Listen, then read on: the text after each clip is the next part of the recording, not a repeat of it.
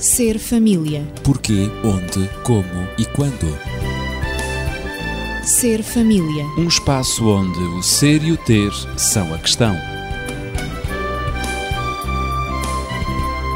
Ser família. Um mundo a conhecer.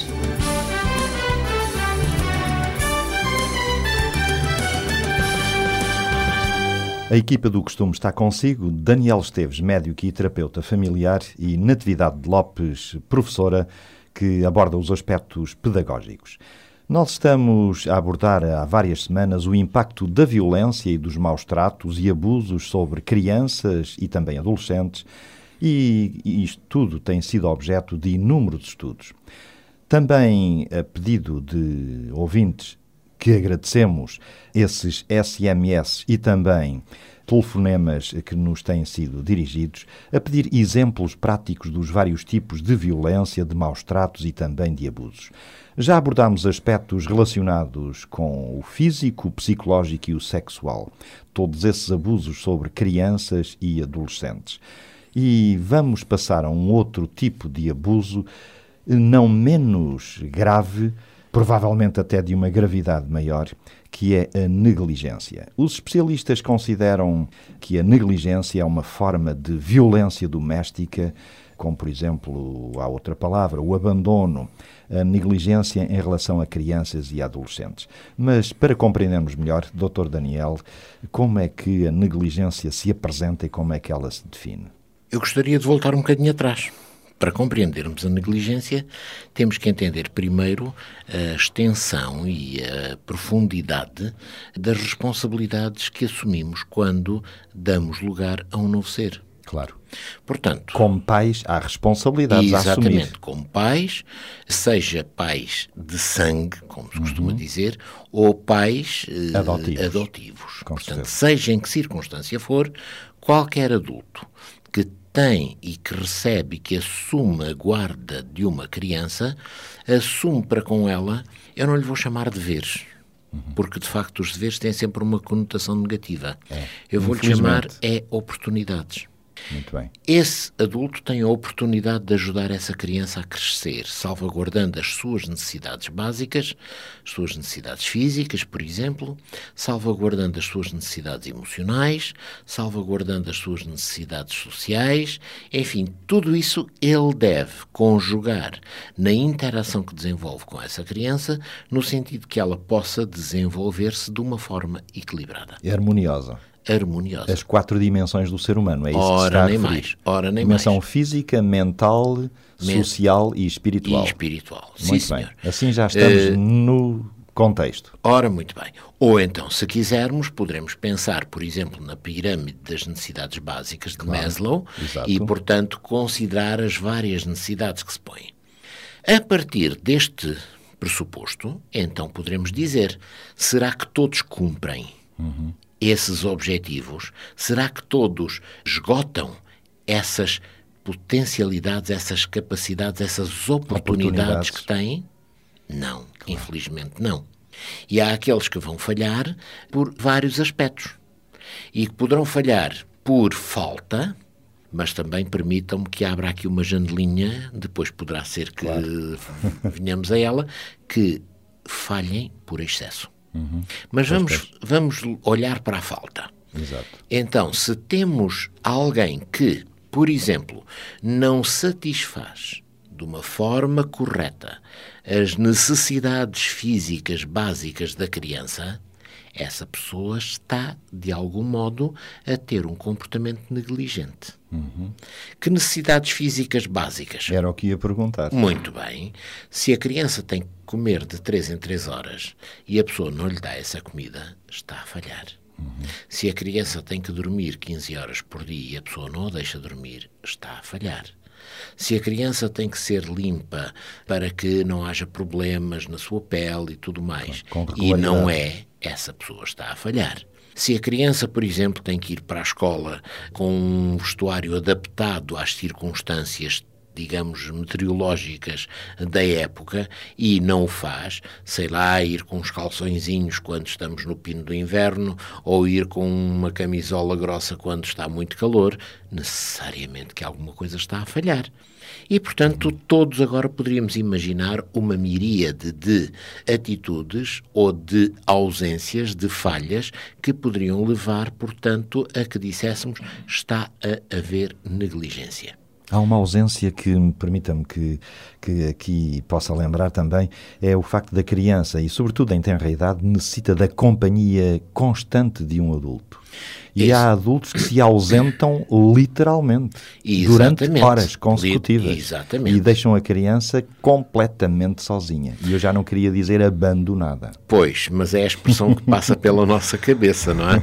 E por que não também pô-la é. à consideração dos nossos ouvintes? Eu lembro-me que. E essa é uma negligência grave também. É, eu lembro-me quando comecei a minha atividade profissional médica no interior deste país, éramos confrontados muitas vezes com crianças que durante dias e dias seguidos eram mantidas em casa sozinha, porque os familiares iam trabalhar para o campo, através de sopas de cavalo cansado. Uhum, Não vou dar a receita aqui pois na é. rádio, mas penso que um bom número dos nossos ouvintes Conhece sabe o que é que isso significa. Exato. As crianças eram intoxicadas dessa maneira para ficarem adormecidas, os pais estavam horas e horas a trabalhar no campo, quando voltavam estava tudo bem. Pois. E o raciocínio era simples. Ah, é preferível isso do que eles estarem ali e correrem riscos de haver problemas, tal, tal, tal, tal, tal.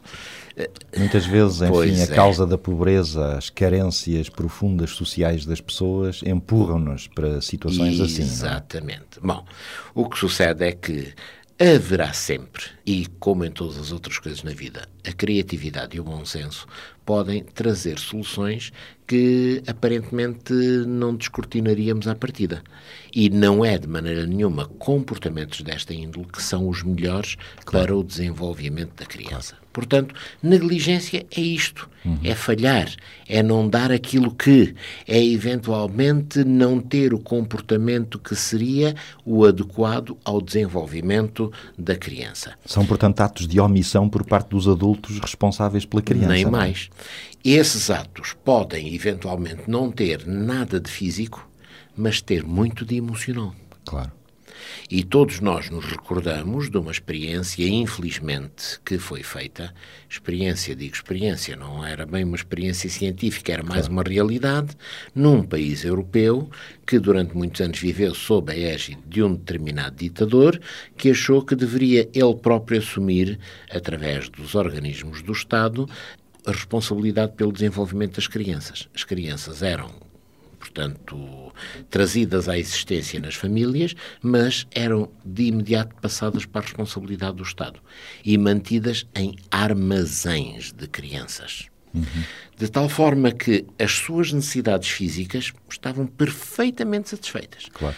A fralda era mudada, a alimentação era dada, tudo isso era dado, mas de uma forma totalmente impessoal, porque aquele, as pessoas que tratavam daquelas crianças era tratar agora uma claro. e a seguir imediatamente ir tratar outra, não Teriam havia nada. dezenas de crianças a tratar. É? Exatamente. A afetividade crianças, não passava. Essas crianças manifestavam depois, quando tudo isto veio a lume, quando as coisas aconteceram, porque entretanto esse ditador foi, portanto, corrido do poder. Entrou em desgraça. Entrou em desgraça. Verificou-se que essas crianças sofriam daquilo a que medicamente nós chamamos hospitalismo, que é o resultado do abandono da criança numa instituição em que o tratamento é completamente impessoal. Essa é a razão porque hoje é perfeitamente natural qualquer criança que é internada num hospital é acompanhada pela mãe. Claro. A mãe tem, entre aspas, um internamento paralelo claro, claro. para estar com a sua criança, para evitar os danos emocionais que isso possa ter. Porque há uma ligação muito grande. Que não se pode afetiva romper. não se pode não romper. Se pode romper. E, portanto, tudo isto está como exemplos evidentes de negligência. Tão calada que tens estado, Estávamos mesmo ansiosos por te ouvir, Natividade. A propósito de tudo aquilo que o Daniel já disse e foi referido, sem dúvida que as crianças são por vezes muito maltratadas, até inconscientemente, digo. Eu diria que o abuso sobre crianças ou maus tratos, que é precisamente identificado como negligência, Só no século XX teve, digamos, uma importância da parte dos cientistas, de tal maneira que hoje se considera a negligência em relação a crianças e adolescentes como um dos maiores abusos que pode ser cometido pelos adultos em relação às crianças. E isto pela sua incidência, é que efetivamente a negligência é um tipo de maus tratos que mais se nota entre as famílias. Que e por é vezes é... é... difícil detectar, verificar, exatamente, exatamente. mas até mesmo causa para quantificar também. De quantificar é isso, também. Claro, claro. Ele é tão subtil, este tipo de maus tratos é tão subtil a negligência, que efetivamente todos nós mesmo involuntariamente podemos correr esse risco de, de negligenciar a criança. E isto chamou a atenção, eh, eh, este estudo científico chamou a atenção dos cientistas na área, olhando para os milhões de crianças que não terminavam a escola, milhões de crianças que não sabiam ler, que tinham acesso limitado aos cuidados médicos, que inclusivamente têm enchido e enchiam as prisões, eu estou-me a referir ao século XX, porque foi uhum. a partir do século XX. O que é um portanto, tanto escandaloso passado, é? que há eh, relativamente relativamente poucos anos, não é? Há, há muito poucos anos, portanto. Poucas dezenas de anos, começou a ser encarado este tipo de maus tratos e de a negligência. É? Sim, porque não era encarado então, até ao século XX, como um problema social. Claro. E por isso era tão corrente, tão banal, e isto de facto levou os cientistas a pensar que este somatório de comportamentos, este somatório de situações de, de, da literacia, de, de, de crianças uh, revoltadas, que no fundo tinham comportamentos delinquentes, isto deveria ter causas. Partiram e, portanto, dos efeitos para eram muito incómodos, não é? Exatamente. Para descobrir as causas. E, e até e assim havia... chegou à negligência. Exato, e até muitas pessoas consideravam inapropriados julgar as atitudes dos pais, muitas vezes até economicamente desfavorecidos, como sendo uma atitude de negligência, como sendo uma atitude de maus tratos ou de abuso sobre os filhos. Claro. E, portanto, o problema da negligência parecia insolúvel, porque na própria aplicação da disciplina, muitas vezes dá-se como castigo à criança, fecha-se a criança no determinado da comida local, priva-se a criança. A privação é um tipo de castigo que ainda hoje muitos pais usam e inadvertidamente não estão a pensar mas nas é um crime de negligência. que daí podem advir, mas é de facto um crime chamado Eu chamei-lhe crime, não sei se estarei a exagerar. É, é um abuso. Uh, tudo isto, efetivamente, podemos dizer que Daniel, são atitudes... É, é, um comportamento pouco recomendável, pelo claro, menos. Não é o mínimo que nós podemos dizer, não é? Não judicialmente criminosas, digamos assim, mas socialmente e também eh, pessoalmente. Questionáveis. Questionáveis, Exatamente. Já agora, Natividade, vou só interromper um bocadinho porque há um aspecto que me parece também que é muito importante. É que muitas vezes nós podemos ter atos de negligência pensando nós que estamos a fazer o melhor. Imaginemos aquela criança que está um bocado agitada, que, portanto, já sujou duas, três fraldas no dia e que a mãe diz: Não, eu não ganho para fraldas, agora se fizeres vais ficar com essa mesma fralda. E, portanto, a criança sujou a fralda e agora aquela mãe, porque baseada no conceito que não ganha para, uhum. para fraldas, não, não claro. ganha o suficiente para isso, obriga a criança a estar 3, 4, 5 horas, seja quantas forem, com a fralda suja, porque já lhe mudei muitas fraldas hoje. Quer dizer, aquela mãe não é negligente à partida, mas neste caso e neste pontualmente uhum. neste assunto, pode estar a assumir um comportamento negligente pode até ter a intenção de ser pedagógico para que a criança aprenda. Exatamente, é? mas... mas... através de negligência. É. Portanto, não temos, não há um protótipo de um indivíduo que é negligente claro, e é claro. sempre negligente.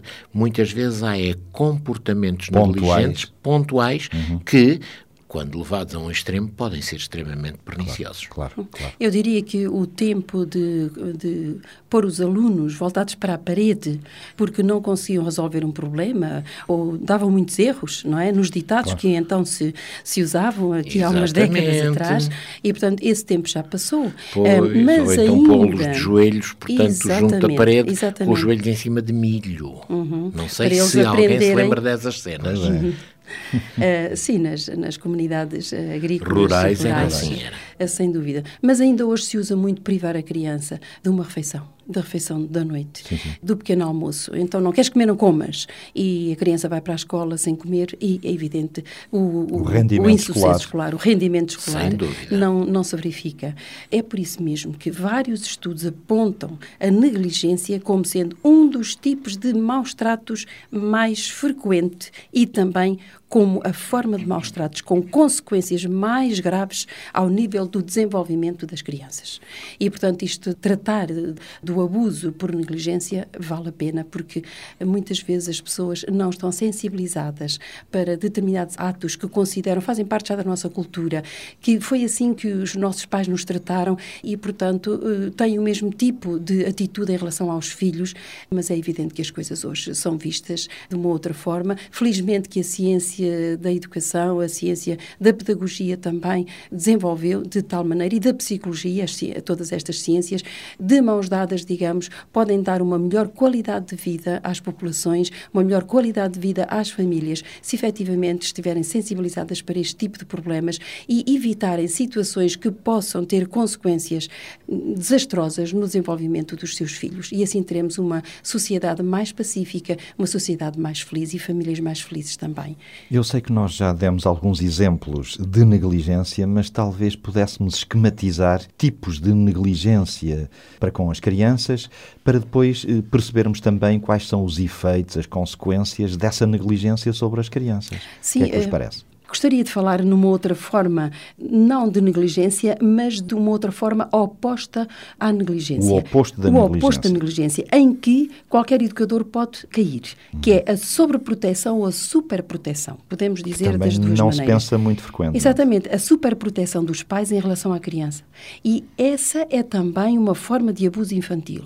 Claro, embora à primeira vista não pareça, por possuir origens totalmente diferentes dos outros tipos de abuso. É? Um exemplo concreto, não sei se eu estou a pensar bem ou se estou a deduzir bem das tuas palavras, é, será os pais privarem, por exemplo, a criança de conviver com o mundo Exatamente, exterior? é isso mesmo. Esse é o- um dos exemplos mais Protegê-la tanto, desejá-la proteger tanto, tanto, tanto, não que deixam não brincar seja... com outras crianças, Para não vão buscá-la hábitos. vão buscá-la à escola, não o deixam ficar um bocadinho a conviver com os seus amigos depois das aulas terminarem. Ou seja, impedem a socialização da da criança e a sua interação com o meio. Uhum. É isto que se passa. Portanto, a criança não pode interagir com o meio qualquer que ele seja. E, portanto, isto é uma sobreproteção, isso é uma superproteção, porque efetivamente a criança fica impedida de se E socializar. essa atitude é extremamente sutil, que não parecerá e será muito difícil de detectar pelas entidades ou pelos professores, etc., não é? Mas que terá efeitos, efeitos sobre as crianças devastadores, penso eu. Mas e sem Daniel sem dúvida. quer também acrescentar algo. Sim, e dentro desta linha há um aspecto muito importante, é que normalmente quando se impede a criança de fazer a sua socialização, os pais assumem o papel de gestores dessa socialização, É de decisores em relação àquilo que deve ser feito. Cortam toda a liberdade à criança. não é? Toda a capacidade da criança ter iniciativas e Exato. de fazer escolhas. E dá-se também aqui o fenómeno do isolamento emocional e o isolamento social. Porque não há interação nem com os pares, nem com outros adultos, por vezes. Há pais que privam os seus filhos ou de conviver, por exemplo, num caso de divórcio, ou de conviver com o outro progenitor, eh, portanto, que, se- Claro, que claro. já, não está, já, não faz, já não está inserido na família. E há outros também que privam os filhos de conviver com os avós, com os primos.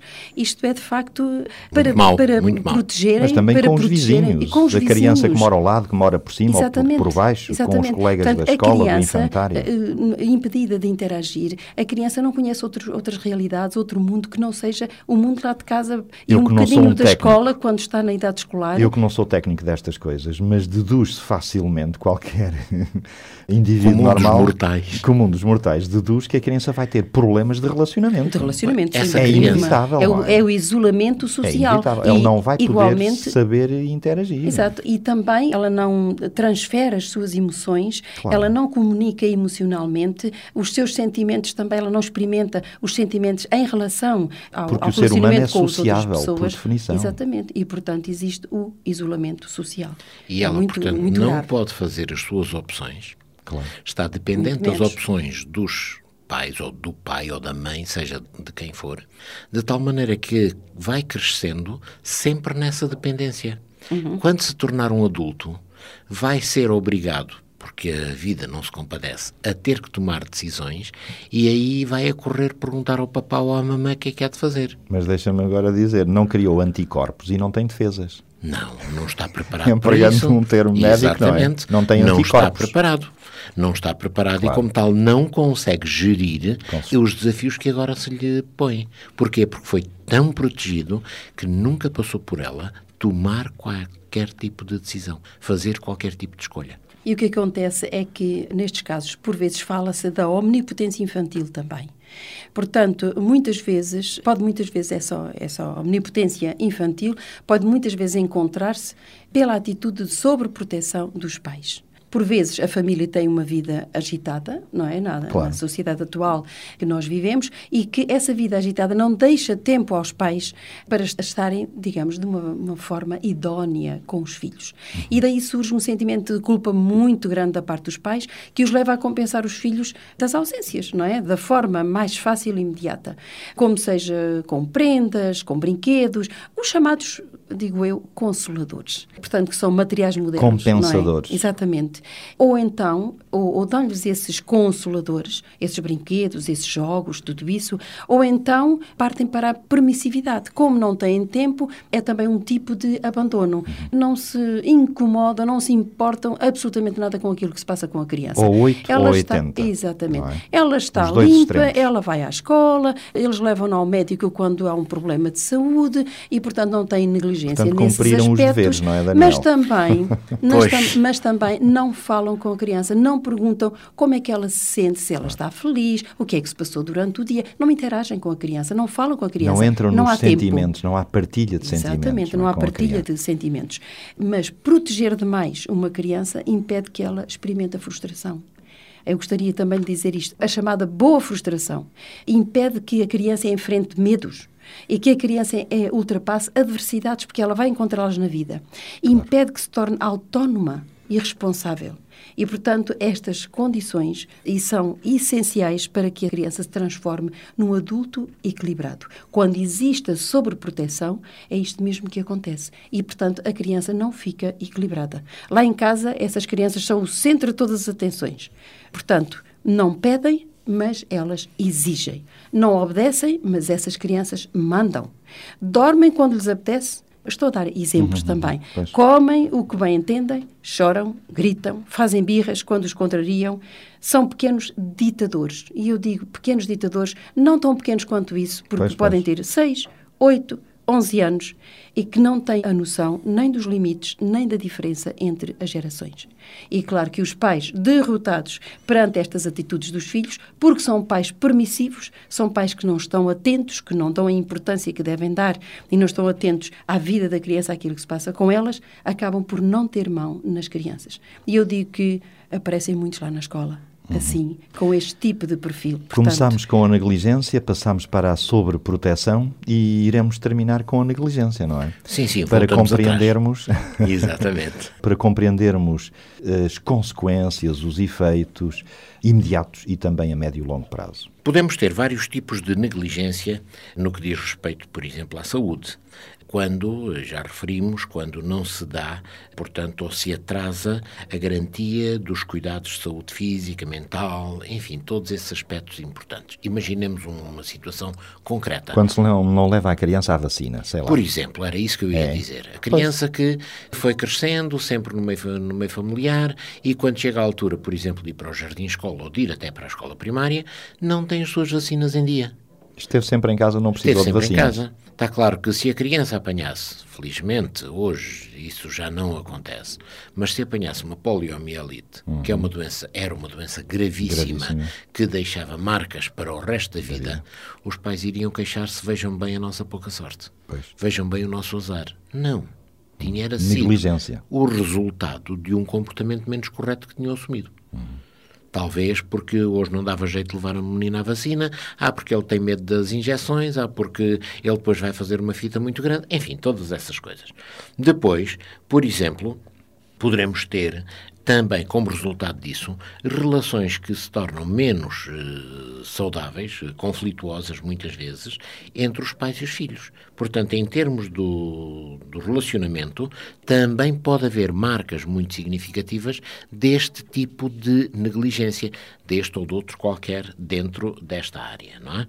Por exemplo, quando as crianças vêm, ah, eu tenho dores de cabeça, vem da escola, eu tenho dores de cabeça e a professora diz a criança não está a acompanhar aquilo que os outros estão a fazer. Por que não tentar saber se há algum problema visual? que faça com que a criança não possa ver o que é escrito no quadro, que a criança não consiga ler como deve ser. Tudo isso são cuidados que se devem ter. E se há de suspeita de qualquer problema, há que ir ao médico. Há que ir, portanto, claro. buscar a solução para isso. E não. Ah, algum dia nós fazemos isso. Depois nós tratamos disso. E vai ficando, ficando, ficando e não se trata. É estar atento vai... ao desenvolvimento da criança. Exatamente. Os todas as etapas. devem estar sempre muito atentos para se aperceberem da mais pequena anomalia e poderem tratar o assunto antes que ele se torne especialmente prejudicial para a criança. Este tipo de abuso é tão frequente, é tão comum e tem consequências tão graves, porque ele passa tão eh, despercebido da parte dos pais, das Exato. famílias, dos educadores, não é? Que vale a pena insistir nele. Eu penso que vale a pena. E eu, eu gostaria de falar relativamente, por exemplo, a crianças que as educadoras já viram que a criança está com um problema eh, na fala e avisam os pais, não é, de que a criança está com problemas e passam-se os anos e esse problema não é atendido. Os pais não dão importância, a coisa vai ao sítio e, e acaba por, por ficar regularizada.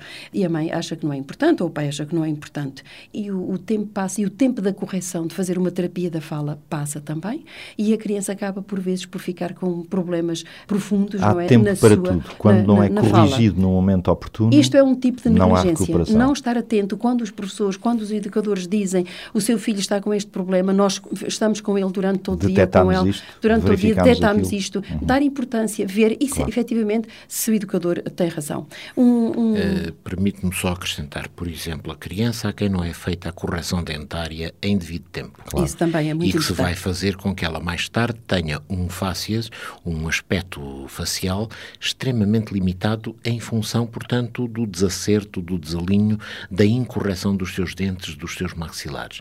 A criança, por exemplo, que tem problemas de postura dos seus pés. Uhum que coloca mal os seus pés no chão. A forma como se senta também. E que também não foi devidamente cuidada para que os seus pés sejam colocados como deve ser. A criança que se senta com uma posição viciosa na sua coluna, de tal forma que depois cresce e fica com desculpem a expressão, uma marreca muito grande, uma uhum. curvatura anormal da sua coluna. Tudo isto são aspectos para os quais os pais têm que estar atentos uhum. para que, por negligência, não façam com que mais tarde tenhamos adultos marcados. E aliado a essa situação, existem também problemas de visão, em que a criança, Sem por vezes, assume essas posturas porque não vê bem. E então a criança normalmente aproxima-se mais do livro, ou do jogo, ou do ecrã do computador, e, portanto, isso há que ter atenção se efetivamente a criança não está com um problema de visão. Eu gostaria também de referir, eh, uma vez que estamos no ambiente escolar, também a negligência de higiene pessoal. Muitas vezes as crianças, entre si, têm uma certa repulsa umas das outras quando essa higiene não é mantida, quando a criança vem com o odor não agradável e, portanto, os outros não gostam de brincar com ela, a criança não apresenta as suas roupas limpas e, portanto, isso causa também alguma discriminação, pode causar discriminação. Perturba a socialização. Perturba a socialização. Este é um aspecto que gostaria de deixar e, e, penso que voltaremos a estes aspectos no próximo programa. Então fica prometido, voltaremos à negligência no próximo programa. O assunto não foi totalmente esgotado, ele é vasto, infelizmente, mas queremos lembrar que pode colocar as suas questões, dúvidas ou comentários através dos telefones 219 106 310, 219 106 310. Ame os seus filhos, não os agrida, não os abandone nem os proteja excessivamente. Ame os seus filhos com amor protetor em liberdade. Até à próxima semana. Ser família. Porquê, onde, como e quando. Ser família. Um espaço onde o ser e o ter são a questão. Ser família. Um mundo a conhecer.